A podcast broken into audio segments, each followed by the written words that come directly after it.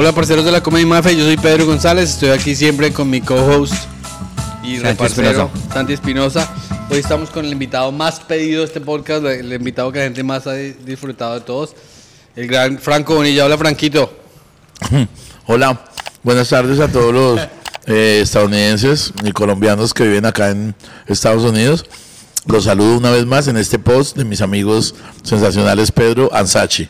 Estamos echando muela porque así toca, ¿no? Estamos echando muelas, son tan ocupados estos manes y tan entregados a la comedia que mientras se trabaja se come, porque mantienen ocupados, entonces ahí disculparán el chasqueo de los dientes. ¿Qué tal está el, el- No, el- está una delicia, esta papa la francesa.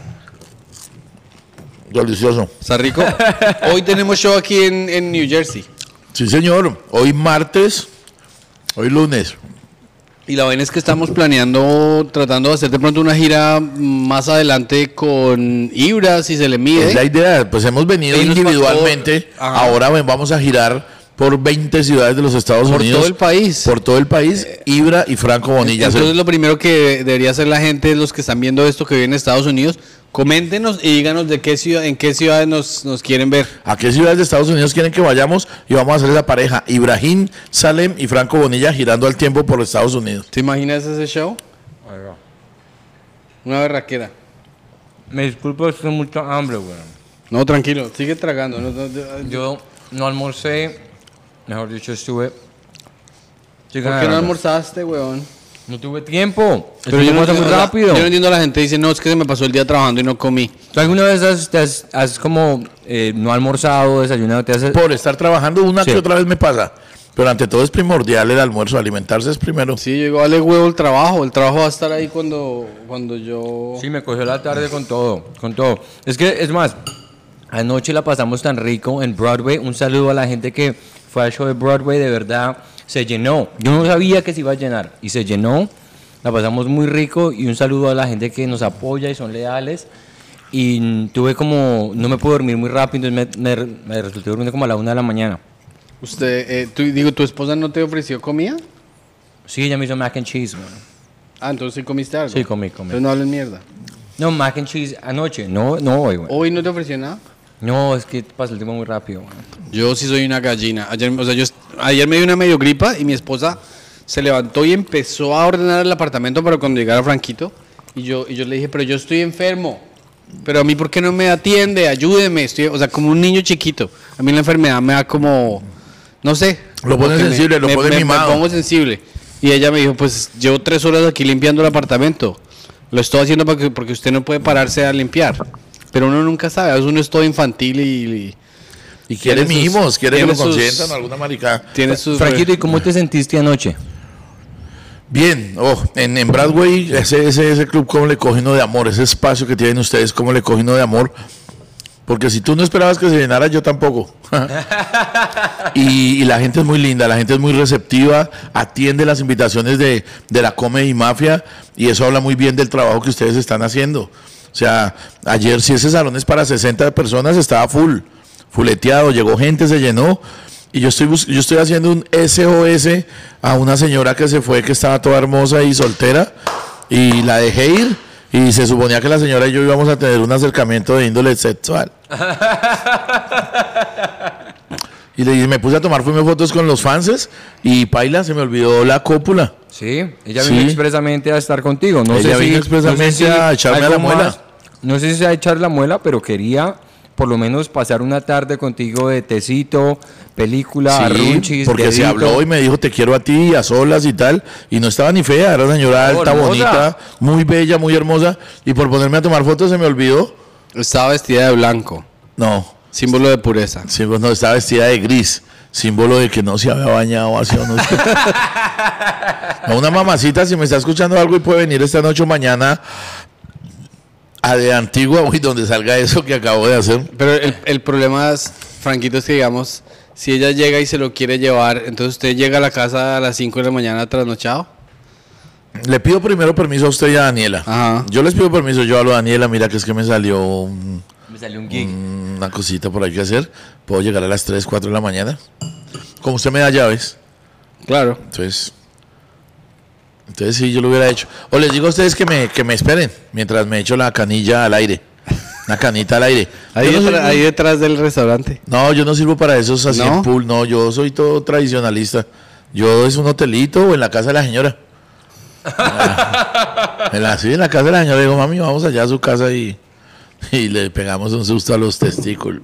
Oiga, Franquito. Ah, bueno, y esto es un anuncio muy chévere porque eh, Franquito nos ayudó a cuadrar. Nos vamos a presentar los tres en Rembrandt, en Bogotá. Ya está el, confirmado, sí, todavía, ya Ya está Cuasi confirmado. confirmado. Cuasi ¿Cuál ya, ya está de un ala. el sábado 17 de septiembre vamos a estar la Comedy Mafia y Franco Bonilla en, en Rembrandt. Rembrandt. Gente de Colombia, gente de Bogotá, 17 de septiembre.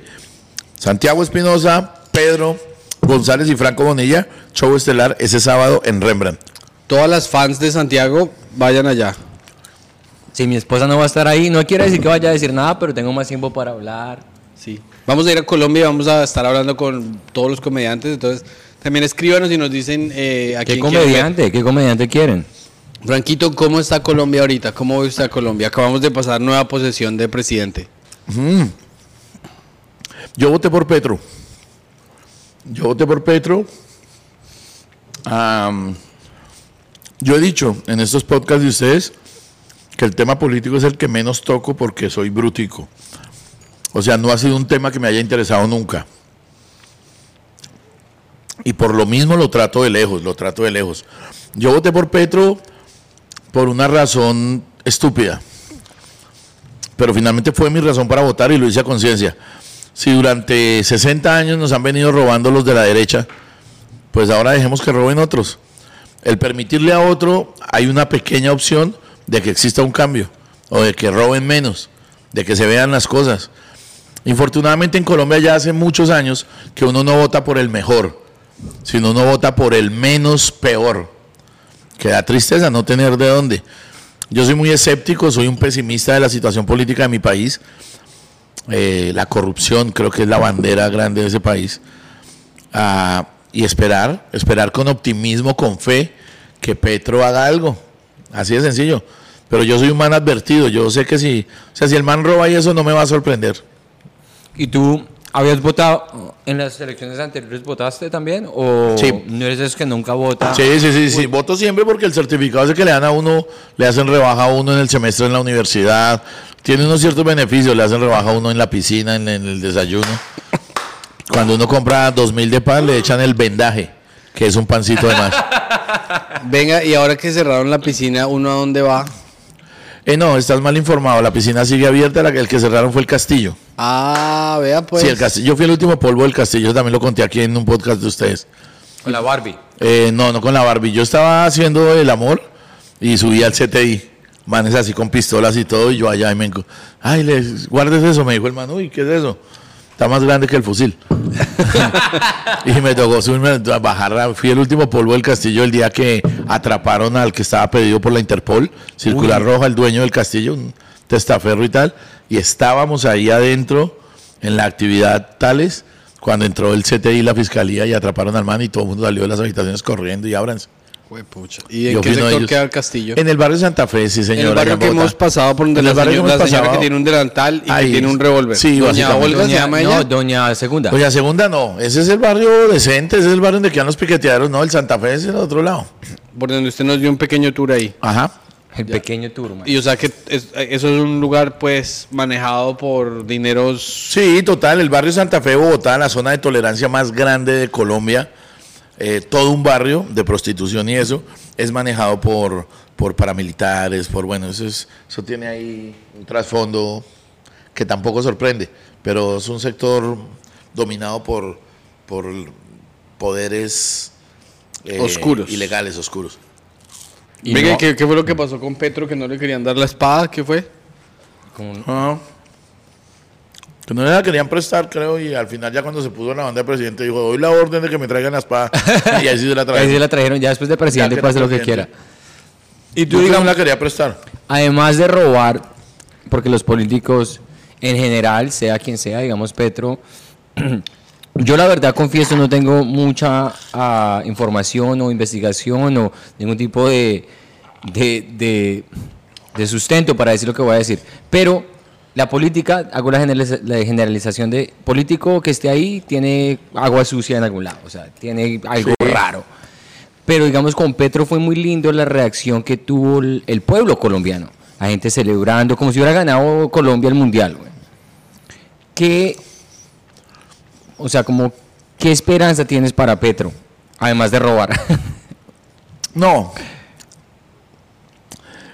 En, la- en mi ignorancia sobre el tema, repito, trato un este tema político lo trato con mucho, con mucha superficial- superficialidad porque adolezco de conocimiento en eso, no leo, no estoy, no me interesa. Mm, Yo soy consciente a mis 45 años de los últimos 10 presidentes. Belisario Betancourt, Virgilio Barco, César Gaviria, Ernesto Samper, Pastrana, los dos del enano Gonorrea y del, del- los dos periodos del, del- bueno, no voy a nombrar esa vuelta, después el subpresidente este, Santos. Yo soy testigo de esos, que todos son de un mismo partido, todos son de, un mi- de una misma tendencia política, derecha. No me pregunten qué es la puta derecha, porque para mí la derecha es la pierna o el brazo. Eh, y mi convicción es que, que la izquierda, los que protestan, los que marchan, los, el panfleto y tal, pues hay que darle la oportunidad. Yo no, yo con mi voto no estoy diciendo que son más honestos que los otros, no.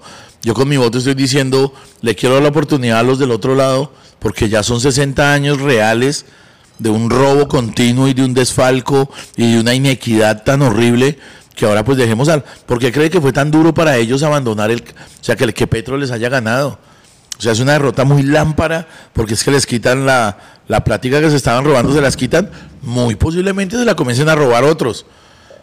Pero Claro. también es la única manera de esperar un cambio. Es la única manera. O sea, en 60 años ya nos han demostrado que no piensan cambiar. En cambio, subió un man que nunca había estado. Hay una pequeña opción de que sea distinto. claro, claro. Usémosla. Digamos que el miedo más grande, o sea, el miedo más grande generalmente que yo he escuchado de gente que vive en Colombia es eh, el, me- el miedo que Colombia se convierta en un Venezuela, por ejemplo. Ah. Que yo diría que la posibilidad o la probabilidad de eso es menos del 10%. Es mínima, es una tontería de decir eso. Sí, es, o sea, y lo que es gracioso es que, digamos, hay gente que tiene las refincas de, no sé, cientos, miles de hectáreas. Entonces dicen, no, es que me van a quitar mis propiedades. Número uno, no, no es verdad lo que están diciendo. Número dos, ¿qué han hecho en Colombia por décadas tras décadas tras décadas si no quitarle la tierra a los pobres? ¿Por qué, estamos, por qué está lleno de Bogotá de los parques de desplazados indígenas? Porque Ajá. les han quitado todo. Sí. Entonces, por lo menos el hecho de que haya líderes indígenas en los ministerios, que haya afrocolombianos, eh, que se haya una vicepresidenta, es bonito.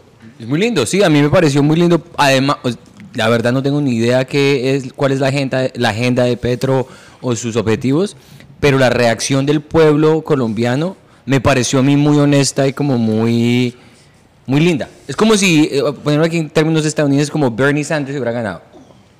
Sí, o sea, la gente pobre estaba celebrando. Ajá. Que la gente en la vida, una persona pobre, ay, ganó mi doctor Pastrana. No tiene nada en común con esa persona. A Tal menos cual. de que le haya lavado, el, el- servido tintos a- al señor, porque no. Bueno, y pregunta, ¿tú incorporaste algo político en tu rutina con todo No, eso? No, mira que, mira que así como soy de consecuente en aceptar una realidad mía, que es que no conozco el tema político, sería incoherente que yo meta en las rutinas un tema que no manejo. Yo siempre, yo siempre he propuesto que, que el stand-up es un ejercicio de honestidad, de, de que tú hables de lo que te hace sentir cómodo, de lo que le quieres criticar, de lo que quieres reflexionar.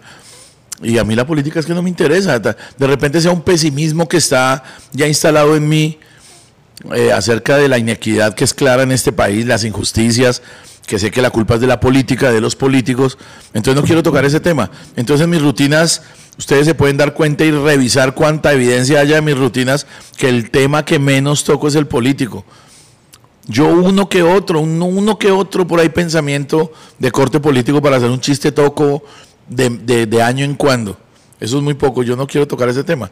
Mientras que ustedes saben, hay comediantes que aman tocar el tema político. Que dividen mucho a la audiencia. Sí, lógico. Lógico es que con amigos, con colegas en Bogotá lo hablamos mucho. El tipo de humor a los que le hemos puesto distintos nombres y mal puestos. Entonces, que el humor inteligente, cosa que no estoy de acuerdo con el nombre de humor inteligente, el humor político y el y entonces yo definitivamente amo hacer el humor ah, de temas coloquiales, de temas del común vivir, del de porque de, de cómo me comporto cuando voy a hacer mercado, de cuál es la diferencia cuando merca una mujer a cuando merca un man, de, de- del el manejo de poderes de una mujer y un man, de las relaciones de yo amo hacer ese humor que lo puede disfrutar todo el mundo. Tom- tomar un tema tan sensible como la política es es beneficiar a unos dentro del humor y, y- y poner a perder el año a otros obligatoriamente. Como, hay un tema más sensible aún que la política. ¿Saben cuál es? La religión. religión. Es lo mismo. Tampoco, tema, tampoco te- toco el tema de la fe, de la religión en, en mis shows porque, porque de alguna manera se vuelve susceptible para unos y yo lo que quiero es tener buena relación con todo el de puta mundo. A ti no importa que un uribista vaya a tu show y diga, Franco Bonilla es una chimba, es un comediante, una... pero uribista a morir. ¿Qué tiene que ver? ¿Qué tiene que ser uribista? Me está diciendo que le gusta mi trabajo como también me dijera que no le gusta. O sea, lo uribista no es un punto de juzgamiento mío, no es un punto que diga, ay, tú, yo soy buen comediante para ti, pero eres uribista, me importa un culo tu concepto. No, no, usted es uribista y usted piensa en lo que quiera, problema es suyo y las consecuencias las asume usted. Gracias por decirme que soy bueno y ya. ok, Es que creo que creo que tú ayer bajaste. eh, sí, a mí se me hace que el humor de Franco es muy universal. Sí. Y, tú, y puede hacer reír a una persona de Colombia, de Uruguay o de donde sea porque no se está enfocando 100% en referencias locales de Colombia. Por eso es tan gracioso. Sí. Creo que tú bajaste a hacer un set en inglés cuando Franco estaba haciendo lo del piloto. Así me perdí ese Que a mí primer- que me... ¿Hace, ¿Hace cuándo se inventó ese chiste usted, Franquito? De que le vale huevo lo que le digan en el aire.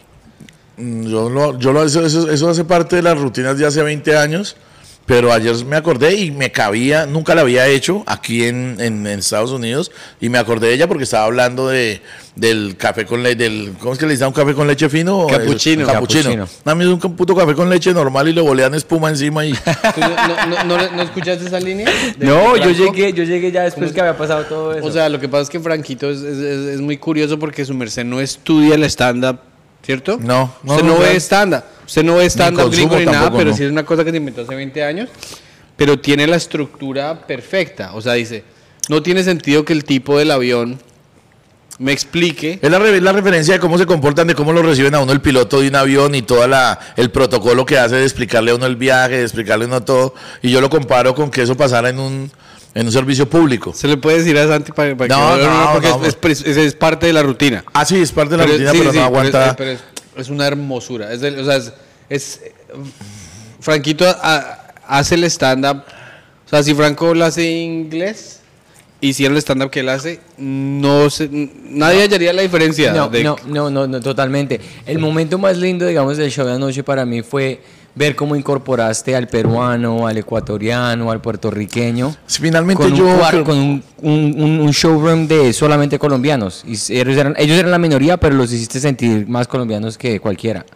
Yo, yo siempre he creído, y aquí los, los puristas de la teoría están en contra de mí, y es que ese, ese, ese cabareteo que yo hago, yo sí busco hacer sentir bien al que, al que, al que cojo pues de parche, al que cojo para hacerle bullying. Finalmente, miren lo que logro. Es un bullying, pero que se sientan bien. O sea, es una locura, no me, no me pongan a explicarlo, pero entonces yo cogí al, al peruano de anoche.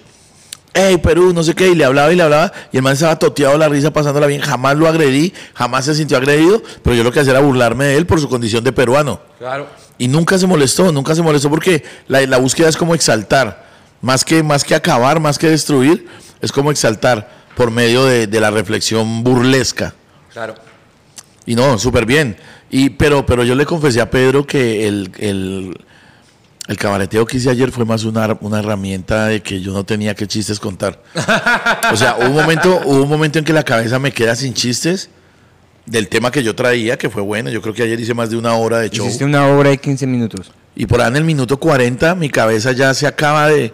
Ya hablé del aeropuerto del Dorado, que llegué a las 5 de la mañana, que me tomé un capuchino de 11 dólares, que 11 dólares son 47 mil pesos, y con 47 mil pesos planta usted una hectárea de café. y pum, hay un momento en que, en que la cabeza me dice, aquí no tienes más chistes. Entonces ahí es donde me meto con el público para que mi cabeza como que oxigene y tal. Si me da el resultado de que me de que descansó hice más y me, me vienen a la cabeza más chistes, los hago. Y si no, perfectamente puedo terminar el show porque ya llevo más de cuarenta y pico de minutos, entonces lo puedo terminar redondearlo ahí con el con el mismo cabareteo. Sí. Y además me dieron el pago, ¿no? La respuesta de- del señor ese de, de, de Puerto Rico. Sí. Cuando le dije que cuánto medía, y me dijo dos pies. Entonces ahí me da el paso que yo le digo, pero yo te estoy preguntando de la estatura, no que me digas los defectos que tienes. Seis seis, seis pies. Y Fue que Franco dijo el man. responde, le dijo, yo tengo dos pies. Seis pies. El man me contesta, yo, ¿cuánto mides? Y el man me dice, seis pies. Entonces yo de inmediato le digo, no, espérate, yo no te pregunté, yo te pregunté tu estatura, no, cuán- no, no tus defectos del cuerpo. Tus ¿Cómo- deformidades, ¿Cómo, o así sea, que seis pies? Aquí todos tenemos dos.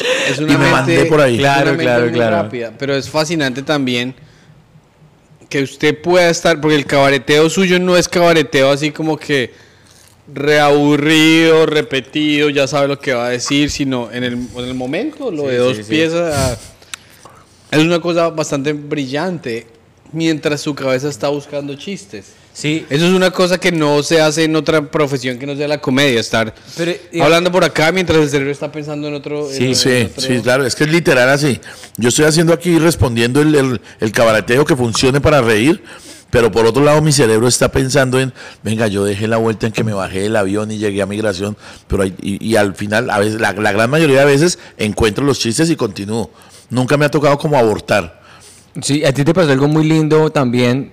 Eh, no sé si tú lo hablaste en la rutina, de- que te fueron a recoger al aeropuerto. Sí. Fans te fueron a recoger al Fue aeropuerto. muy lindo, fue muy lindo, porque estando en Bogotá como con tres horas de antelación del vuelo, yo, yo comencé a pensar en ese primer gasto tan hijueputa con el que lo recibe a uno en Nueva York, y es el taxi del aeropuerto a la casa de Pedrito.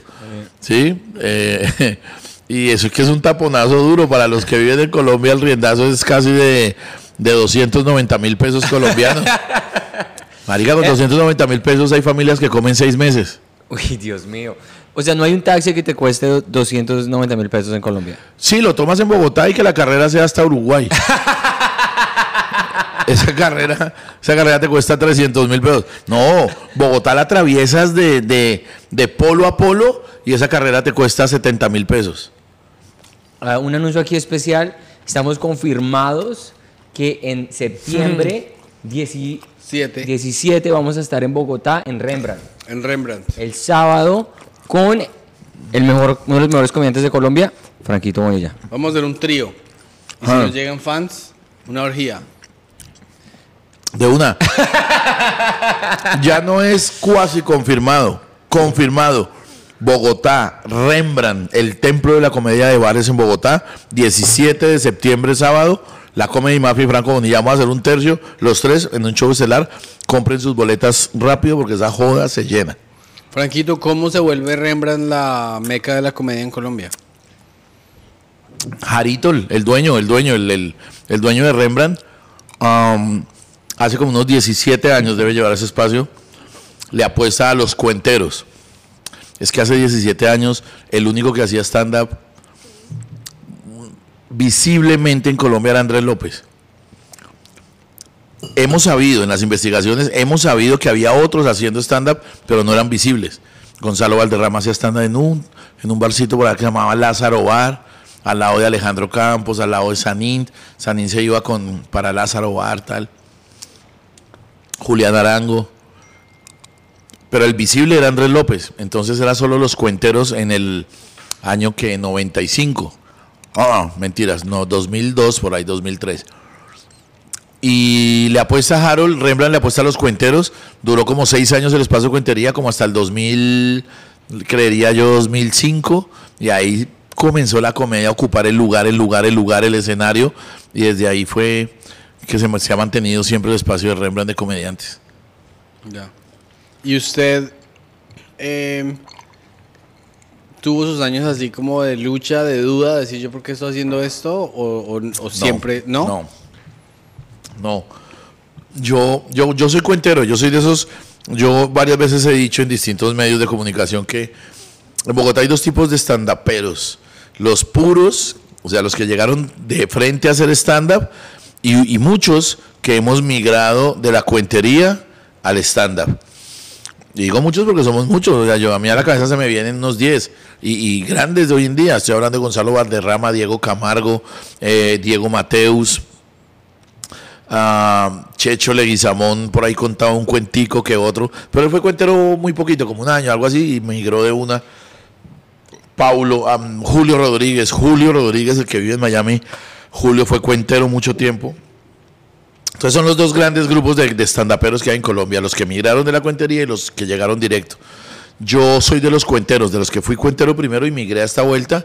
Ni, ni me arrepiento de haber sido cuentero, amé, amo la cuentería, amo la contada de cuentos, pero sencillamente es un amor que superó lo otro. Conocí la comedia, conocí el stand-up, me llena más, es mejor polvo, eh, sin, sin decir que la cuentería sea mal polvo, es muy buen polvo también, pero el polvo de la, de la, del stand-up me, me agrada más, me gusta más.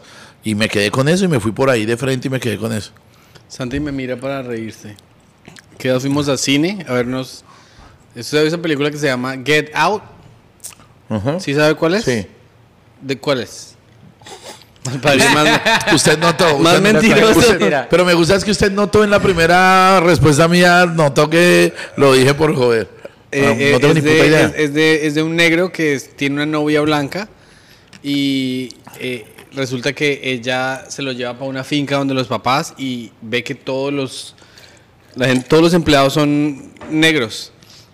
Pero todos están así como medio zombies. Y lo que esa familia hace es coge y reemplaza a las personas blancas que tienen alguna falencia biológica Sí, y les trasplantan el cerebro al cuerpo de un negro. de un negro. Entonces es como de secuestros y eso. claro. O de- es, una, es- es- es una película como es un, tiene como esa analogía racial del- El de tema, esta sociedad sí, sí, sí, que sí. salió hermosa, pero sa- hicieron una hace poquito que se llamaba Horrible esa que película. salió malísima, se llama No, que es el mismo Cosa escritor, pero es sobre porquería. extraterrestres.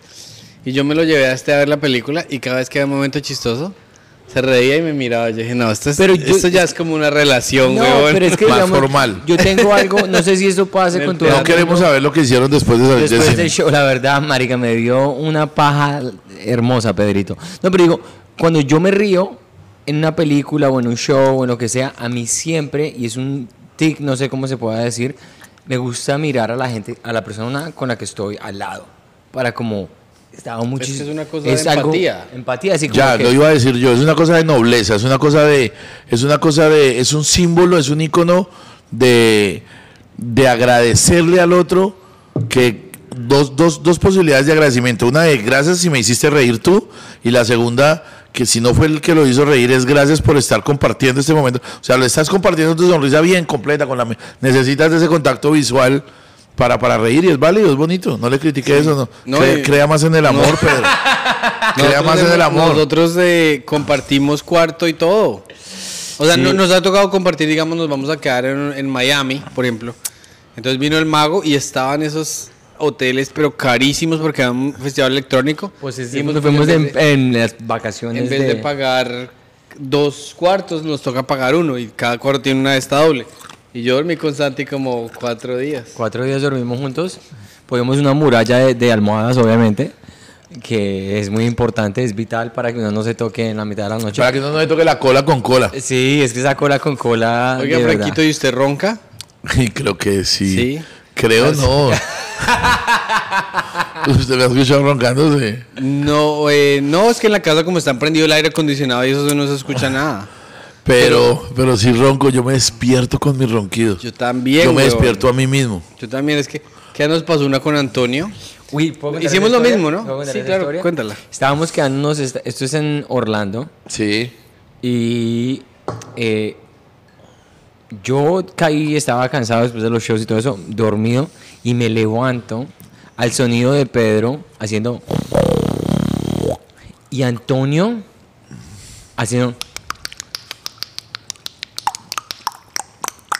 Marica, como si fuera un marciano, güey. Y yo, ¿qué? yo me levanté asustado. Yo, ¿en dónde estoy, güey? Eso era para grabarlo. Sí, no sé por qué yo estaba. eh, y yo le pegué a le hice un codazo a Pedro y Pedro como. Y Antonio se cayó. Y yo dije, tan raro, me volví a dormir y me levanto 20 minutos después.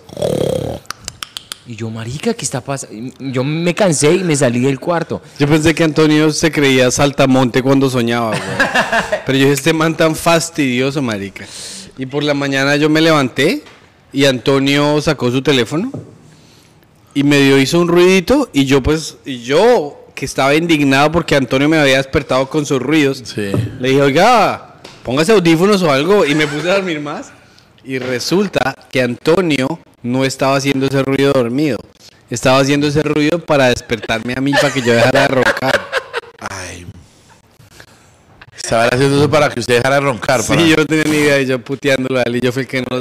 Yo no le putea y le y dice yo no le usted. y yo no dejé dormir a nadie, güey. Yo tengo unas ganas de tomar esta, este tipo y ponerlo más de frente a mí. ¿Lo puedo hacer? Hágalo, hágalo. Yo te aviso. Es que siento que no tengo que mirar a la cámara.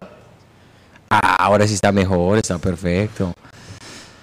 Nos Sí, tomó aquí todos 40 hacemos minutos. Eso verdecito que es apio, ¿cierto? Eso es apio. Eso es eh, apio, yo Apio, no como. es ¿A una delicia. gusta? Venga, yo se lo paso. Esas- Aquí esas estamos en la cámara lo que estamos, lo que estás pasando, Pedro. Pero, ah, ah. el apio es rico, pero con esa mantequillita de blanca. Ah, la verdad. Pedro, eso- eso es- pon- gracias Pedrito. Monchis, de frente. Ahí sí, uno, es saludable eso, ¿no? Bueno, Franquito, ¿a usted qué es lo que más le gusta y qué es lo que menos le gusta de Estados Unidos? Uy, buena pregunta.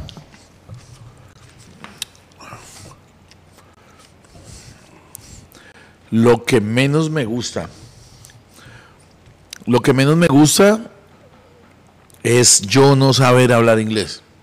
Me da duro, me genera una envidia bonita. O sea, yo admiro al que habla inglés que no es nacido acá. O sea, que es su segundo idioma el inglés y que lo habla bien. Es un motivo mío de enaltecer una locura. Y me, y me deprime no hablarlo. Me, me deprime no saber saludar, no, bueno. Pero no esa es la respuesta que la, que la fanaticada espera de Estados Unidos, de Nueva York, hablemos de Nueva York, Nueva York, más que... De Nueva York me encanta la, la multicultura, la, la, la pluricultura, tanta cultura en una sola ciudad. Ves japoneses, ves eh, indios, ves eh, o hindúes, no sé cómo ay, que lo- la hindú es una cultura y entonces, bueno, es gente de todo el puto mundo, españoles, europeos, eso me encanta, eso me gusta. claro. Y lo que no me gusta eh, tiene que ver con, lo, con mi tema de siempre, el calor. ¿Cuándo es calor? Cuando, cu- mi hermana me dijo, ay, Franco, usted va a disfrutar más, usted disfrutó más la vez pasada pilas porque ahorita está haciendo calor. Mi hermana sabe que yo odio el calor. Entonces yo amé, ustedes no saben a qué pasos cuando vine la vez pasada en invierno. Eh. ¿O qué era eso? ¿Invierno o era otoño? No, era reinvierno, Eh, que había nieve todos los días. Sí. Ese frío lo amé. Yo salí a caminar a las 5 de la tarde con un amigo de yo no sé quién. Un chino que Nico, con Nico. Con Nico. Nico el panadero. Nico el panadero, él me sacó, caminamos y él me decía, ya, ¿será que podemos calentarnos un poquito? Y yo era por la calle a las 4 o 5 de la tarde con mis brusitos, esos chimbos que yo traigo de Colombia. En pleno invierno. en pleno invierno me cam- caminé dos horas.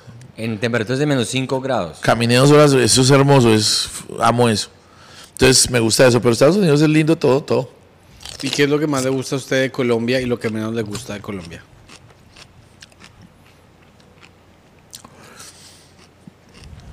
Lo que más me gusta de Colombia, su, su cocina, su, los- la comida, la comida colombiana. La, la cantidad de platos que puedes comer. La comida colombiana me fascina, tal vez de las cosas. Y no solo por aquello de comerla, sino cuando viene un man de otro país, siento que la comida es un arma para vender bien a Colombia, para, para, para decirle conozcan a mi país por medio de la comida. Sería genial. Es lo que más me gusta de mi país. Y lo que menos, el atraso, el desorden. El desorden y la mentalidad del colombiano. La mentalidad de trampa. Eh, que está muy larga la fila, me cuelo, quiero colarme, quiero ir a... Ah, Eso me, me, me emputa, me deprime. Oye, ¿y ¿venía el vuelo, venía lleno? Llenito. Lleno. Está viajando muchísimo la gente. Ah, Por lleno, eso los lleno. pasajes salieron tan caros. Es que Franquito ha venido antes por 350 dólares ida y vuelta. Esta Ah. vez fueron Uy, mil. la inflación está brutal. Putas pasajes tan caras. Una pregunta relacionada a lo que estás diciendo, o lo que preguntó Pedro. Si tú pudieras escoger un país que no esté Colombia incluido ahí, obviamente todos, obviamente 100% queremos ser colombianos, pero si no es una posibilidad, ¿qué otro país, en en qué otro país te hubiera gustado, si hubieras tenido la opción de nacer y crecer en ese país, cuál hubiera sido?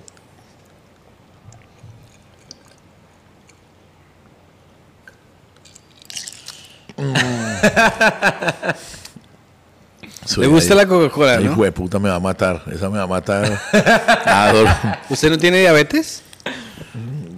No quiero tocar ese tema porque me asusta, pero pienso que debo tener diabetes. Pienso que debo tener diabetes y, y es hora de, de estar yendo al médico. Y tengo previsto ir. O sea, tengo programado que ya ahorita en ocho días tengo que hacerme como unos 14 exámenes. En donde me van a evaluar glucosa en sangre, ta, ta, ta. Y ahí voy a saber la vuelta. Ahí voy a saber la vuelta. ¿Es donde el doctor ese regañón? ¿Donde el doctor ese naturalista? No, no, no, no, no, no, donde- no, no, no. Ya- ya donde no volvían de él. No, no, donde el man no volví, donde el man no volví porque esa dieta me quedó de para arriba, o sea, esa dieta me estaba generando era más problemas. Am, que finalmente me preguntaron alguna chimba. Si pudieras na- en- De nacer en algún otro país. No sé en cuál, porque es que para responderles con honestidad debe ser un país que yo ya conozca y que tenga motivos para, para sentirme identificado ahí y yo no es que conozca mucho. O sea, de conocer países, conozco México, conozco los Estados Unidos, eh, Venezuela ahí de pasadita, ni chimba. Eh, estuve en Chile, no me gustaría nacer ni en Chile ni en Venezuela. Tampoco me gustaría haber nacido acá. En Estados Unidos no. Siento que a Estados Unidos le faltan cosas que sí tiene mi país y que, y que para acá no son importantes. Yo pregunto, ¿cuál es la comida autóctona de Nueva York? Ni ¿De mierda, Nueva no York? hay. Hamburguesa. hamburguesa y perro caliente. Sí. No, es- eh, esas cosas me encantan de mi país. Cada departamento tiene su... Que uno habla del valle, entonces la el, el visaje ese de... ¿Cómo es que se llama? El chontaduro, ¿oís? Para tomar chontaduro. Y la, y, y la bandeja bayuna, que es la, la chuleta de cerdo apanada.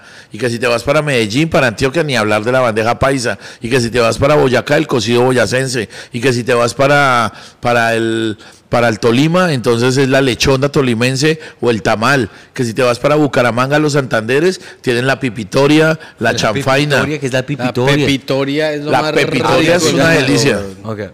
La Pipi- dije- Sí, sí. Pepitoria, me salió de pronto mal. La pepitoria, eh, esos son- son las vísceras del cabro, del, del, del cordero, las vísceras del cabrito picadas. Y, se- Ah, no es una, es una de las cosas más ricas que me he comido en la vida. y la revuelven con arroz, la mezclan con arroz. Pero eso es una delicia, son no tanto molidos, pedacitos muy pequeños, bien picaditos así, de todos los intestinos, todo, pero lo pican, le hacen un guiso, le ponen un poquito de sangre de cordero.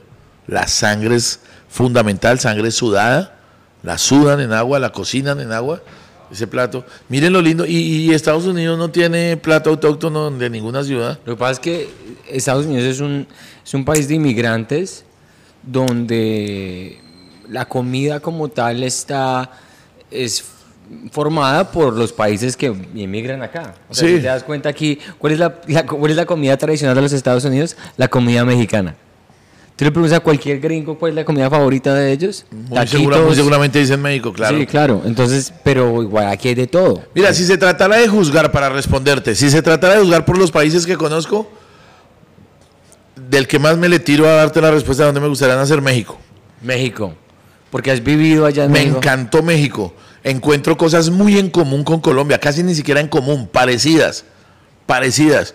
Yo fui al DF por primera vez 15 días y estaban haciendo frío. Y el frío del DF es idéntico, te hace sentir que estás en Bogotá. Bogotá. Claro. Si tú revisas la, la- la arquitectura de Ciudad de México, es muy parecida a la de Bogotá, solo que tres veces más grande. Sí, sí, O sea, sí, es tres Ciudad de México es tres veces más grande que Bogotá. Pero tú miras las calles y, y hay una construcción parecida. Yo, y la forma de ser de mexicanos y colombianos tiene mucho en común. Tiene Y- mucho en común. Y tú te verías en un futuro no muy lejano, o como quieras, en un futuro, casándote y si te fueras a casar primero, Sí, si te tiene que casarías. ser un futuro corto, más bien, porque yo no es que sea un niño todavía. Un futuro lejano ni pues sería casarme a los 90. ¿Te casarías con una colombiana o una persona que no sea colombiana? Pensaría primero en que fuera colombiana. Le daría las primeras 20 posibilidades a alguien colombiana, a alguna colombiana. A la leona. Pero, pero, a la leona. Pero, pero siento que el amor no tiene. Ahí lo dijo Arjona, papi. No nos pongamos a hablar de poesía. Ahí lo dijo Arjona. El amor no tiene frontera ni, ni, ni nada de esas notas. Y de pronto uno termina enamorándose de alguna otra nena. Pero con esto lo que quiero decir, y lo he repetido en estos días, es que para mí la mujer más linda, físicamente hablando, en el mundo es la colombiana. Qué pena con las gringuitas, pero hay gringuitas muy desabridas. ¿No te casarías con una gringa? No puedo decir que no. Tiene que tener mi- una ca- un, un cúmulo, dijo mi papá, tiene que tener un cúmulo de cosas que a mí me gusten. Físicas, hablando Bueno, ¿y con qué te gusta a ti de una mujer? ¿Cuáles Eh, son sus colombianas top 5? mis colo- Desde Paola Turbay hasta... Ah, no, se las tengo. Se las tengo. Y tengo top 5 de mi época y top 5 de las de ahora. Perfecto. Bueno, las dos categorías. Póngale funcionan. cuidado, top 5 de las de mi época, que ya salieron de la pantalla chica, ¿qué tal? top 5 de las de mi época.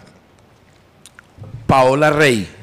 La Uy, referencia. la Baby A la Sister. Baby La Baby Sister. Un cacaote. Claro sí. Paola Oye, Rey. mu- muchas de esas actrices co- eh, colombianas viven aquí Viven ahora acá, y ahí pasó claro. Paola Rey. Claro. Viven acá y actúa, güey. Viven- Actúa, viven y- actu- pero actú- yo no la he visto nada. pa- Paola Turbay en el show de Zombies, güey. No, a Paola Turbar la he visto en varias películas, pero a Paola Rey. Paola Rey, la Baby Sister, y por ahí ha hecho películas en México, en con Televisa y tal, le hicieron muchas cositas. Ah, sí, ah, bueno. Entonces, Paola Rey, en mi época había una que fue novia, en la vida real fue novia de un humorista de Jeringa, el de Sábados Felices. Estoy hablando de Ana Lucía Domínguez. Cacao, un cacao, güey. Bueno, ahí, ahí, ahí estamos de acuerdo los dos. Ana Lucía Domínguez. Vamos a ver si en esta diferimos porque las características son distintas a las de las dos primeras. Daniela de Padres No, no, no, no, no, no, no, no, no, no. Métase ahí en mi top 5 a Aura Cristina Gainer. Uy, una hermosura de, de pelo chorquito. Sí, la boca, una boca. ¿Cómo era la novela de ella? eh, Eh, la, eh, la, ¿La eh, la potra zaina. La potra Zaina. Uf. Mi, mi- Les contaré, señores, Sí. la historia muy bonita de linda potranquita. Sí, sí, sí. Corrió por los tenderos. Es una potra muy singular. No conocía el amor, no conocía el dolor. Por el umbral, les contaré, señores. mi, herm- mi hermana, mi hermano y yo, cuando empezaba la canción, nos paramos enfrente del televisor y les bailábamos a mis papás. Les contaré, señores. Pero no me acuerdo. Buena memoria. De linda potranquita. Y esa mujer con Bella esa camisa amarradita Es una aquí. potra muy Singular. singular. No conocía el amor. No conocía el dolor. Hermosa, ¿no? Sola quería correr por el palmar. Contaré, señores. Es una potranquita. ¿Sabes que hacen unos aguardientes? Entonces, entonces, Qué Paola es una Rey, potra. eh, Antes de que continúes, Potra es una po- ca- la potra es una caballo. caballa. un caballo. Ah, qué pena. Es, la, sí. es el caballo femenino. Es como Entiendo. la ternera, pero de caballo. Listo. Entonces ahora eh, Paola Rey, Ana Lucía Domínguez, ahora Cristina Gainer. Métase ahí a una modelo que se casó con un traqueto mexicano, Sandra Muñoz. Creo que sí sé quién es. Mona, Mona, las linda. tetas más grandes que dan en la televisión colombiana en los 80. Y me faltaría una. um, ¿Te la puedo sapear? diga, Natalia París.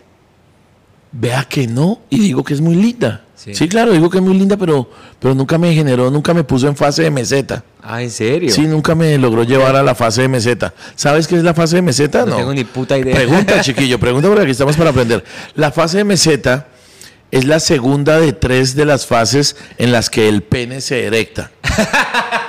El pene se erecta en tres fases. La segunda es la fase de meseta. Continuemos. Sí, nunca me hizo llegar a fase de meseta. Las otras sí, uy. Entonces me falta en el top número uno de las de la época de los 80. Ahorita venimos con las de ahorita. Y en el top número uno de los 80, mándese ahí perfectamente con quién podemos culminar esta vuelta. Ah, ya. Viena Ruiz. Uy, Esas hermosa. piernas de Viena Ruiz las tenía multadas, no sino aseguradas. Viena, Viena Ruiz tenía aseguradas las piernas. ¿Cómo así aseguradas? Aseguradas, eso pagan un seguro y es que si se pegan en una pierna o algo les pagan las millonadas del mundo. Uno puede asegurar partes del cuerpo. López, Jennifer López. Jennifer López asegurado por dos millones de de dólares. dólares. Si les sale una cosa de una pierna, alguna mierda, eh, la- el Estado les Yo paga. no tenía ni idea que tú Aseguran puedes las asegurar piernas. partes Si de ben, tu cuerpo. si Ben Affleck le pedía que le diera el culo, le tocaba pagar 200 mil dólares.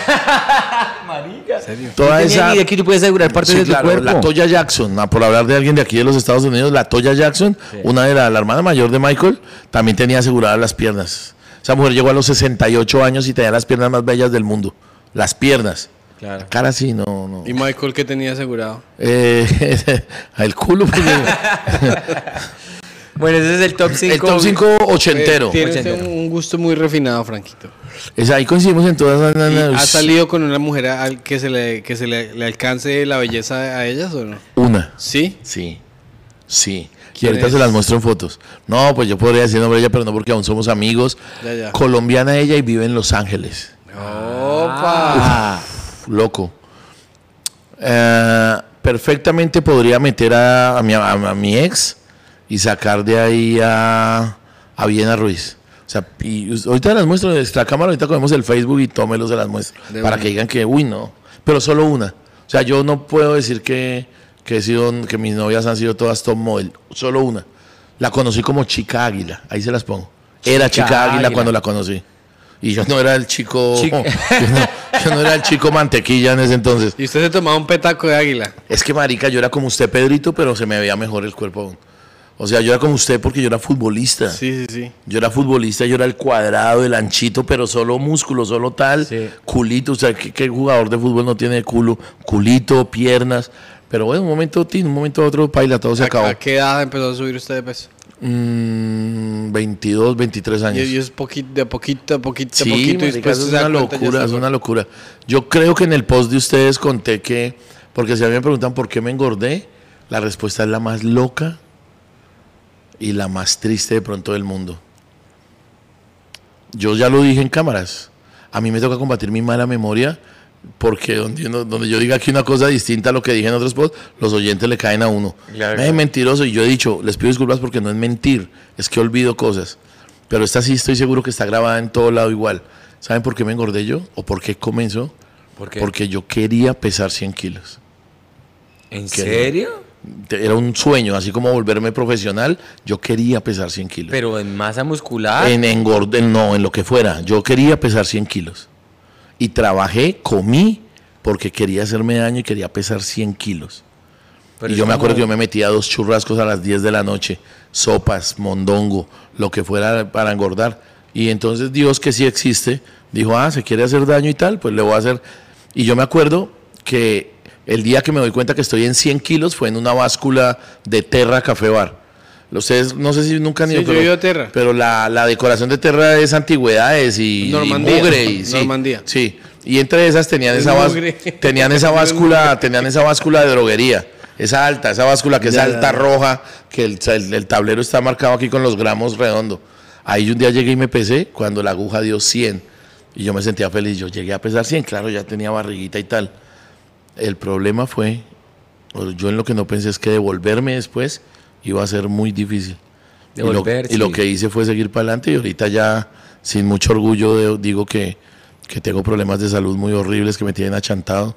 Moralmente me tienen achantado con el ego y estoy pesando como 126. Y, y digamos, Y la gente, la, la gente le queda la duda, Franco, uno por qué quiere pesar 100 kilos. La pregunta es, No sé. es, es porque usted lo, lo dice eh, abiertamente. Así como se los cuento Hágase abierto- daño. Ah. Pero porque esa parte... No sé, no ¿por sé qué- qué, ¿Por no obedecer a esa pero- parte? pero digo una cosa, digo una cosa que, eh, que tiene sentido. Tú conoces el comediante Gabriel Iglesias. Me suena muchísimo. Fluffy, pero- un gordo. Usted lo ha Un visto. Fluffy, Ah, ya sé más quién es. gordo. Fluffy, el man, eh, se hizo famoso por su peso. Fluffy. Ese era el punto de ser famoso.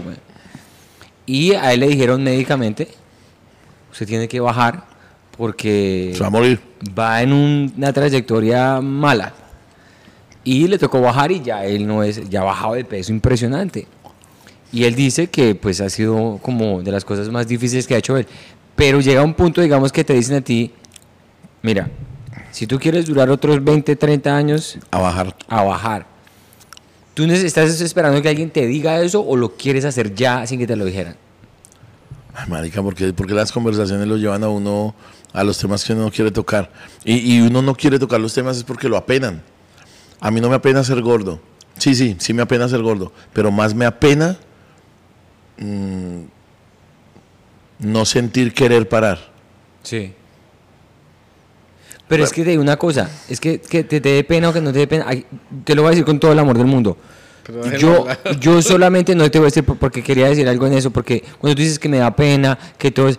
Yo siento como una persona que te ha conocido como eres tú, Sí. que la manera física o, o lo que nosotros llamamos físico importa un culo. Es como te sientas tú. No, por encima de lo que pero tú- Yo estoy de acuerdo, yo no pero estoy yo, yo entiendo en el sentido de que, por ejemplo, cuando yo fumaba cigarrillos, a mí me daba vergüenza que me vieran. Que la gente me viera decir, este huevón no se puede controlar.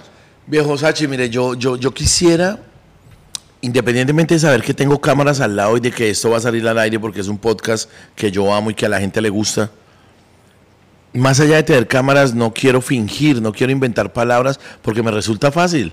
Desviar la pregunta para otro lado me resulta fácil. Suelo hacerlo a diario. Eso que acabas de decir, no estoy muy de acuerdo contigo en que tú dices, Franco, uno de hombre a veces dice que lo físico no importa. Eso es falso. La vanidad es tanto de hombre como de mujeres. Ok, que se le dio el papel de vanidad a la mujer y que la puede expresar y evidenciar, ok. Pero papi, lo- conozco hombres más vanidosos que una mujer. Y sin ser gays, Sí, sí, dentro de su postura de hombres, trabajan para verse bien, se mandan a operar el párpado, se depilan las cejas. Te voy a decir, te voy a decir, va, va a resultar muy corta la respuesta, sobre todo porque ustedes los que me conocen saben que amo hablar. Pero esa poca vanidad que había en mí, porque yo fui deportista, porque yo me miraba las piernas y decía, quiero más cuádriceps, quiero más tal, algún día se me acabó. En cero. Y ahí es donde dejo de descuidar mi cuerpo y me importa un culo comer, depende cómo me vea. Pero uno, uno, uno no deja de percibir que no está bien. Yo sé que si llevo 10 años sin una novia oficial, en mucho tiene que ver que una vieja no quiere estar con un gordo, huevón. Duele y me duele lo que estoy diciendo de mí. Porque uno de hombre, si le ponen aquí a una mujer delgadita y contorneada, con una gorda como yo, mil de mil hombres van a escoger a la, a la, a la buena. Entiendo, entiendo. Ahora, yo no soy gordo de nacimiento, cosa que hubiera tenido una sola sensación toda la vida. Claro. Yo fui el normal, chimba, atractivo, pinta, y ahora estoy así. Entonces conozco las dos posturas. No sé qué pasó en mi vida, o tal vez sí, pero eso sí no lo pienso hablar acá, no, porque, no solo porque no quiero, sino porque necesitaríamos quién sabe cuántos podcasts para terminar el tema. sí. Yo creo saber la razón de por qué la vanidad se va de mí. Y digo que llegue hasta donde llegue. No me interesa tener una mujer al lado, no me interesa verme bien, tal. Sí hay una razón. De repente equivocada o no, pero la hubo. Y no he podido parar. Eh, hasta hace muy poco, hace como un año hice una dieta y me funcionó. Viniendo a los Estados Unidos con Diego Camargo y con Diego Mateus a Miami, yo llegué pesando 20 kilos menos en una dieta que llevaba de dos meses. Eso es muy bueno. Buenísimo. Claro. Un médico, por el que tú preguntabas ahora, un médico me puso de 119 en 101. Yo venía casi sin barriga, estaba chimba, todo, todo el mundo diciéndome, Franco, va bien, Franco, va bien, mi hermana me decía desde Barranquilla, Franco, lógrela, siga, siga, no solo por estética, sino por salud. Las mujeres, Checho Leguizamón, un día en plena dieta mía me vio en el Teatro Libre de Chapinero, iban a entrar a una función de, de, de Primo Rojas con su novia, la de esa época, con Carla Arona. Y Checho y Carla me miran y, y Carla hace así. O sea, me dicen, Franco, ¿y la barriga? Franco, te felicito, Franco tal, Franco tal. Yo lo estaba logrando y me sentía re bien en un proceso putamente sacrificante. Parecía un castigo la dieta que me, que me dieron. Pero vale huevo, sacrificante, Claro. pero vas bien, has bajado. Hermano, viajé con Camargo y con Mateus a, a- a Miami a estar siete días y ahí pequé, ahí vulneré la dieta Claro. porque es que era estricta tirando a, a un castigo. Eh, ustedes saben cómo consumo yo Coca-Cola y, y hay terapias que dicen que disminuya de a pocos, de a pocos, de a pocos. La que me manda el médico es ya. Salió de, este, de esta puerta de mi consultorio y no vuelve a probar la gaseosa, cero grasas, cero fritos, cero Muy tal. muy me puse a, tomar agua. Si me mamaba el agua era agua con limón. Cero azúcar, pero entiendan bien la palabra cero. Cero es cero azúcar. Eh, Y ya, obvio, uno baja así, pero yo, y me ponía unas pepas en el oído, me ponía unas, es- unas esferas en el oído. Hermano, el man cumplió, el man me bajó 20 kilos en dos meses, pero yo llego allí, a, a Miami, casi a nada, casi llego a Miami y encuentro a dos malparidos que pueden comer como quieren, que es Mateos No, y tal. Y entraban a un McDonald's y yo era así. Y ellos zampando ahí su hamburguesa y yo pedía eh, una mierda, una ensalada que solo trajera eh, lechuga, cilantro, limón, aguacate y tal. Sí, sí, sí. Ok, entonces me vencí, huevón. Duré cuatro días. Camargo me decía, Franco, usted es muy parado en la raya. ¿No la ha cagado? O sea, no se ha ido aquí del comedor, aquí a la vuelta de la manzana por no quedar mal con nosotros y no, no la he cagado. Pero al quinto día fallé, huevón. Al quinto día yo no, yo me tengo que tomar una Coca-Colita. Y comenzó, comencé con un pajazo mental. Eso de que vamos a comer una hamburguesa que yo en Colombia vuelvo la dieta. Paila, eso es pura Ay, mentira. llegaste. Pequé delante de ellos, les dije, no aguanto más. Camargo se sintió triste. Camargo me decía, aguante, perro. Uy, Camargo me hizo un cuadro tan honesto. Me decía, perro, no. No. Si quieres, no comemos nosotros. No. Inténtela, Franco. Quedan dos días para devolvernos. Inténtela. Yo, yo ya con seriedad hablé y ya Camargo le dije, no, papi, no más. No más. Señorita, regálame una hamburguesa y una Coca-Cola. Camargo, Camargo fue muy honesto, o sea, yo le vi una actitud muy, muy de, de- de intentar. Nah, paila, a mí mi cabeza me estaba diciendo, ¿cómo haces esa hijo de puta? Pedí una hamburguesa tal que porque yo cuando llegara a Colombia seguía con pura mierda. Lo que hice cuando llegué a Colombia fue no volver donde el médico, no volví. Y entra uno, y la gente que nos está escuchando, habrá gente que sabe de lo que voy a decir, entra uno en algo más peligroso aún que se llama efecto rebote. El efecto rebote es que triplicas tu peso. Claro. Si habías bajado 20 kilos en dos Subes meses, 60. los recuperas en 8 días y subes 40 o más. Y yo voy para allá. Yo sé que ya llegué a los 126 con los que había llegado donde el médico y debo estar por encima de eso. Porque sé cómo estoy comiendo. Yo a ustedes aquí me las he comportado. Porque estoy, con, estoy socializando. Pero cuando estoy en la soledad de Bogotá, ustedes no imaginan lo que me como. No imaginan y, y no es para contarlo.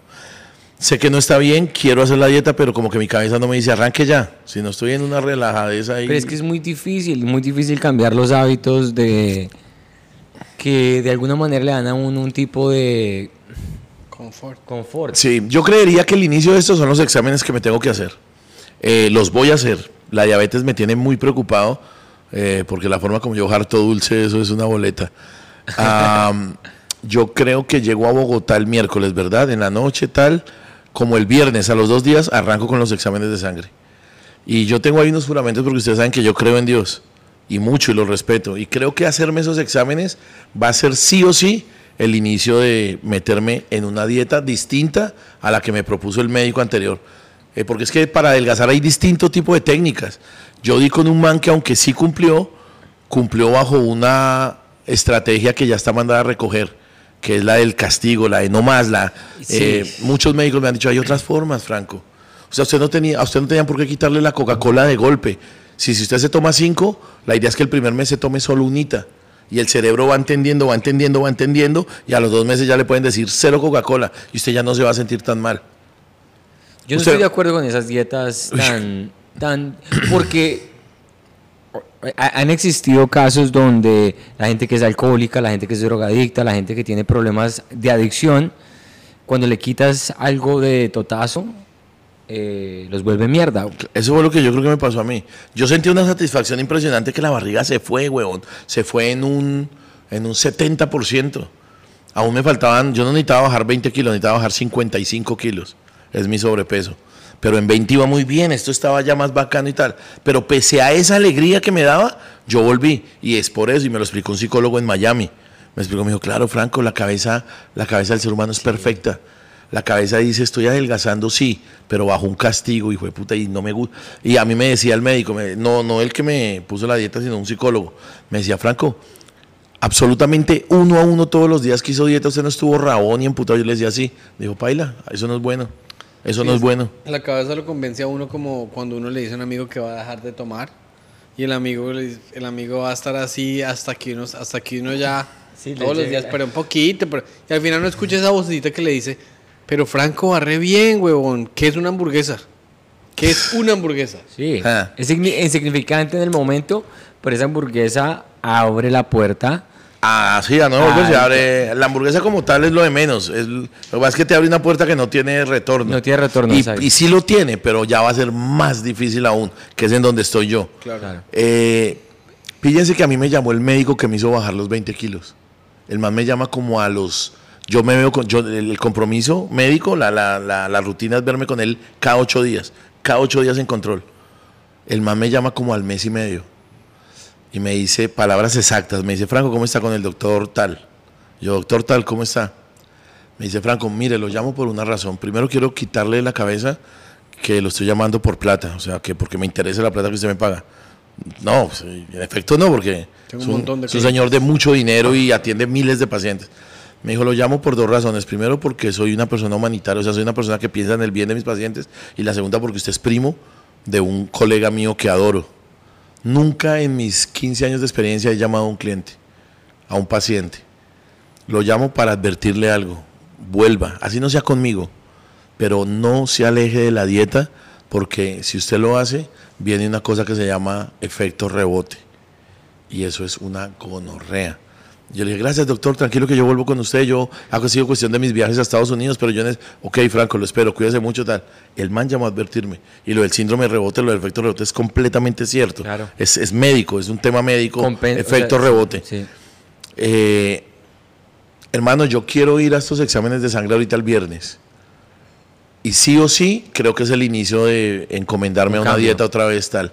Cuando digo sí o sí es, una que me digan, papi, tienes diabetes y si hartas igual de dulce te vas a morir en cinco años, en tres. Eso me, hace, eso me hace cambiar porque yo me conozco. A mí cuando me asusten de verdad un profesional que esto, yo me conozco y, y yo tengo un negocio con Dios. Yo hice un negocio con Dios porque yo sé que esto es muy difícil, pero ya pregunté médicamente y pasa. Yo le pregunté a un médico, a un endocrinólogo, le pregunté, le dije, loco, ¿puede pasar que yo llevo 20 años tomándome 5 litros de Coca-Cola diarios y arequipes y dulces, que vaya al médico y tenga la sangre perfecta? Me dijo, sí puede pasar, Sí. sí puede pasar, pero son casos ahí como muy poquitos, pero pasa. Es la excepción. Es la excepción. Y entonces yo hice un negocio con, con el Barbas.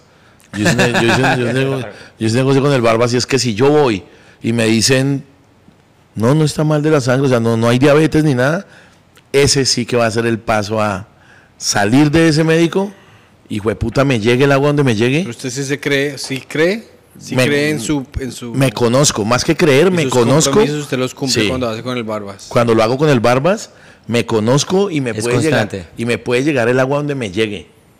Me puede llegar el agua que me interne en una clínica por, de descanso o algo porque le cumplo. O sea, yo con el Barbas, pues no me he comprometido. Yo al Barbas todavía no le he dicho, y menos cuando hago para Estados Unidos, no le digo, ay, no va a tomar Coca-Cola ya, no, porque yo me conozco. Pero voy a ir a lo de sangre.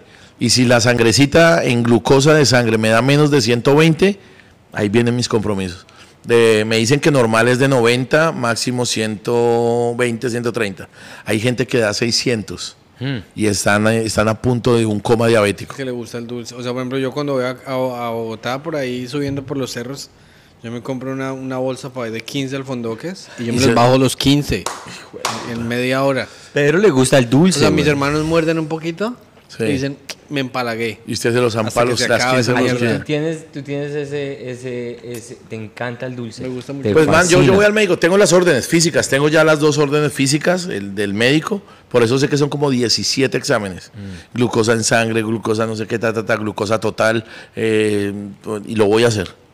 Y eso no puede pasar del viernes. Yo llego el miércoles a Bogotá, Y el jueves viernes. no me paro de la cama, me gusta tirarme a, a vagar, a, a compensar como el haber venido tal. Mucha, mucha energía. Sí, y el viernes me zampo al médico a las 8 de la mañana y al mediodía he hecho la mayoría, porque hay unos que tienen compara- comparabilidad y es que tocan ayunas y al otro día desayunado, Ya. para hacer comparaciones bueno, y tal. Puedo hacer la pregunta porque nos desviamos en esa tangente. Le faltan cinco, le faltan las cinco otras de la Sí, lista. las eso iba a decir, que Ay, las- qué pena. cerremos, Terminé hablando de mi diabetes y me preguntaron fue por cinco cuquitas que me gustan. Listo, ya les dije las cinco niñas top de hace Cinco- 25 cinco años o peluches, 30. como dicen por Ahora ahí. le voy a decir las actuales. Que me cuestan los nombres porque yo me alejé de la televisión, me alejé de. Ya no veo televisión ni veo nada. De las actuales. No me sé nombres. Ah. No, no me sé nombres y como no veo televisión ni veo ni chimba, tampoco tengo caras. Pero pues no puede ser tan actuales, actuales, puede ser del 2010 para arriba. O el 2005 Vale. para arriba. Vale. Ah, bueno, comencemos. Laura Cuña, Laura Cuña. ¿quién la Laura? presentadora de Muy Buenos Días, la que compartió escenario con, con J. Mario presentando. Es que no vamos a saber. Entonces mejor. Ah, ¿no van a Ya- saber ya- quién ya- es? No, ya como nos dijo las 5 bien, bien, bien, nos podemos quedar así. ¿Sabe cuál a mí me encanta también? Lolita. ¿Lolita la Oh, original o Lolita? Carla, Carla, Carla, Giraldo. Giraldo. ¿La joven o Sí. la...? ¿cuál? Porque hay dos Lolitas. La joven, la joven, la, La joven, joven. Carla Giraldo. Es divina, es lindísima. No, Era semana, era semana la revista que ponía fotos de mm, actrices Sí. bastante Sí, como sí, el sí. Playboy colombiano. Eh, no, era Soho, Soho. Soho, Soho.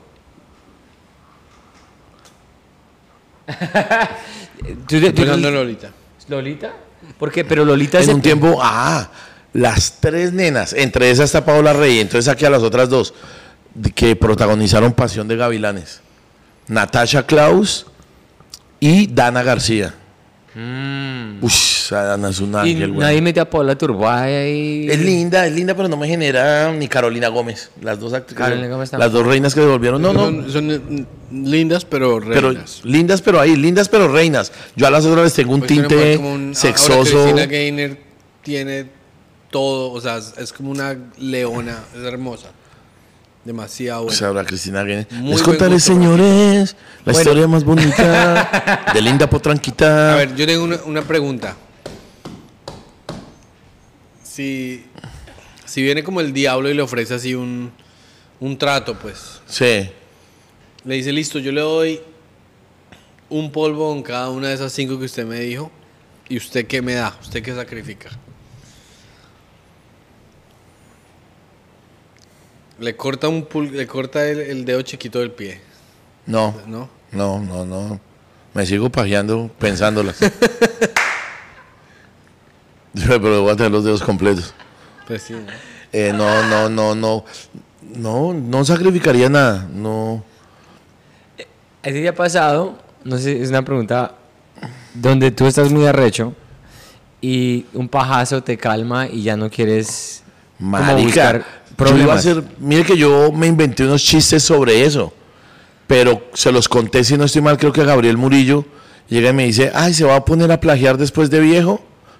Yo, ¿por qué? ¿Por qué? Cat Williams. Gracias a Dios se los conté. Cat me dijo, Williams. me dijo, ya hay varios comediantes que han dicho que la paja es el mejor ahorradero de plata, Obvio, sí, sí, sí. que es la mejor forma de ahorrar plata. Entonces yo nunca los hice, nunca los saqué al aire y un chiste era ese, porque es que me pasa seguidito. Entonces yo llego, cojo el teléfono, cojo el teléfono el viernes por la mañana desde la cama. Hola, voy a dar un nombre real de una amiga que me te, Hola, mm, Melina, Melina. Hola, Melina. Hola, Franco, ¿cómo estás? Yo estoy en la cama, en boxer, 9 de la mañana, un viernes. Meli, ¿será que nos tomamos unas politas esta noche aquí en mi apartamento? Ay, Franco, no sé, porque es que mi mamá... Bueno, Franco, pero compra tequila, compra tequila y unas tablas de quesos, yo llevo los cigarrillos. Yo, listo, Melina, te espero. A las 7 la pasamos bien rico como siempre. Chao, Melina. Uno cuelga y, a mí me pasa, yo comienzo a pensar, puta, 70 mil pesos una botella de tequila. Una, una tabla de quesos, una tabla de quesos medianamente chimba son 30 mil y pidió dos tablas de quesos son 60. 130 mil. Entonces me pongo a pensar en Melina y cojo el Facebook de Melina ahí en la cama, ¿no? Y esas tetas. Y sé que besa rico. Y uy, va a venir esta noche. Y mientras uno, eso es como automático que usted tiene el teléfono en la mano derecha. Claro, claro. Y en la izquierda, sin pedir permiso ni nada, la izquierda se comienza a mover. Entonces póngale cuidado, hasta uno así. Uy, Melina, y va a venir más tarde. Qué rico, me va a pegar un baño bien bacano, voy a oler rico. Y la mano izquierda, sin autorización, comienza a moverse sola. Y, uy, Melina en Facebook, no se ha parado la cama, está ahí. Melina, cuando de pronto. ¡Pin! Y usted llega ahí, éxtasis total. Usted termina ese éxtasis y ahí mismo cojo el WhatsApp. Hola, Meli. Me Hola, Franco. ¿qué pasó? Yo no, mira, es que me salió un show. Me salió un show y ya, marica, uno termina a pajearse y ya no quiere saber nada. de- Esa es la forma de ahorrar más bacana que hay. Y el cerebro es muy loco, ¿sí o no? El cerebro es muy Sí, complejo. claro, total. Y yo había inventado esos chistes y se los compartí. Creo que con el único que comparto las huevonadas con, Gabriel. cuando me encuentro con Gabriel Espazo. Y, o si no fue él, fue alguien que me dijo, ay, eso ya lo dijo no sé quién y lo dijo en México, lo está haciendo ahorita alguien. Entonces, pa, lo dejé adentro. Sí, es una premisa como un poquito universal, pero igual puedes darle el sabor de Franco. Sí, pero no, no. ¿Alguna vez te ha pasado, alguna vez te ha pasado que un chiste tuyo lo hayan plagiado? ¿O que... Sí, sí, pero me vale culo. Que lo plagian porque lo plagian personas que nunca llegan a hacer nada en su vida. O sea, nunca. Pero me pasa algo más chistoso que ustedes van a hacer así. Yo me inventé unos chistes muy buenos que ustedes han visto que los he dejado de hacer porque ya quedaron atrás. Ah, cuando yo no sabía y un personaje que ustedes conocen ya lo hacía. Antonio Sanín. ¿Ah, sí? Sí. Pero yo hablo con él. Yo un día nos programa y yo, Antonio, necesito hablar con usted. Mire que creo que fue el gato. Si no estoy mal, creo que fue el gato. El gato me vio los chistes a mí. Y me cogió fuera del escenario de la manera como es el gato, respeto de tal. Franquito, Franquito, qué gran show, qué gran. Usted, como siempre, pues haciéndola bien. Pero venga, ¿de dónde salió los chistes de los japoneses, de la tecnología? Yo no, huevón, me la inventé y le conté cómo habían nacido. Me dijo, ah, no, yo le creo, Franco. Lo que pasa es que Antonio hace esos chistes. Pero, Franco, tengo que decirle que conozco los suyos, los de él, y aunque es el mismo punto objetivo, Sí. son distintos, son abordados de manera distinta. Entonces ahí vino una discusión, ahí vino una discusión con el gato muy bonita, y es que si el mundo nos ve hacer el chiste a los dos por separado y tal, ¿el mundo de quién cree que es originalmente el chiste? ¿De Antonio o mío? De De Antonio. Todo el mundo va a decir es de Antonio, porque Antonio es el famoso, es el de más recorrido, es el de más, y yo paso allá a comer popó. Entonces lo que hice fue que un día Antonio y a mí nos programaron en un festival en Bogotá, en un bar que se llamaba Coffee and Dreams.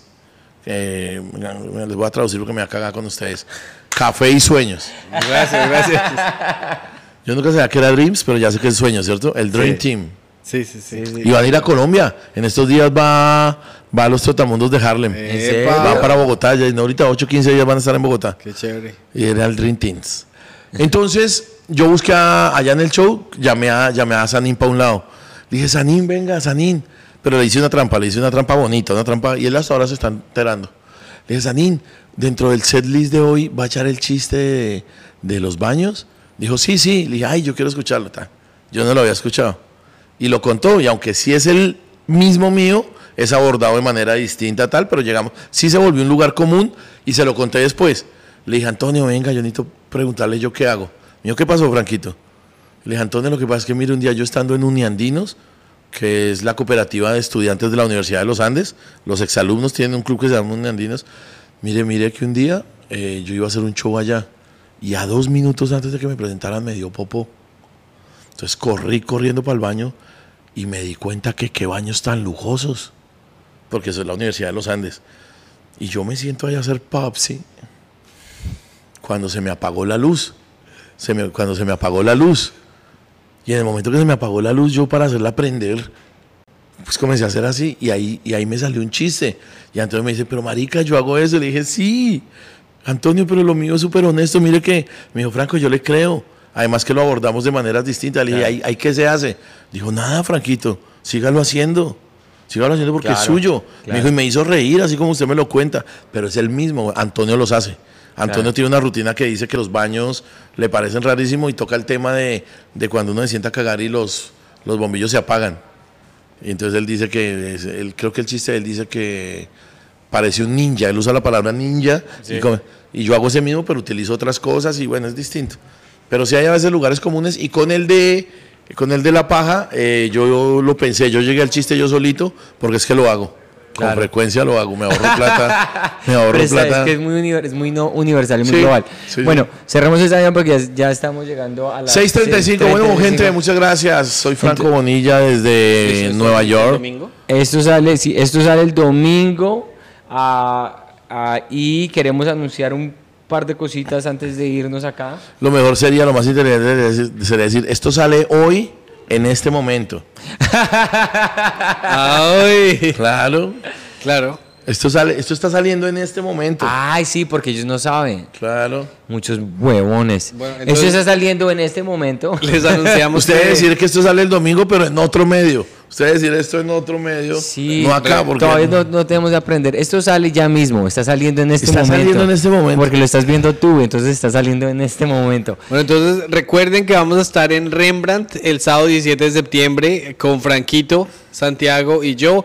que estamos en Y ese un- show, ese show de Rembrandt no es, no hay abridores, no hay nada. Los tres somos, ¿cómo se llama? El man que es el duro de un show. Headliners. Todos somos headliners, ya llevamos desde 30 minutos cada uno.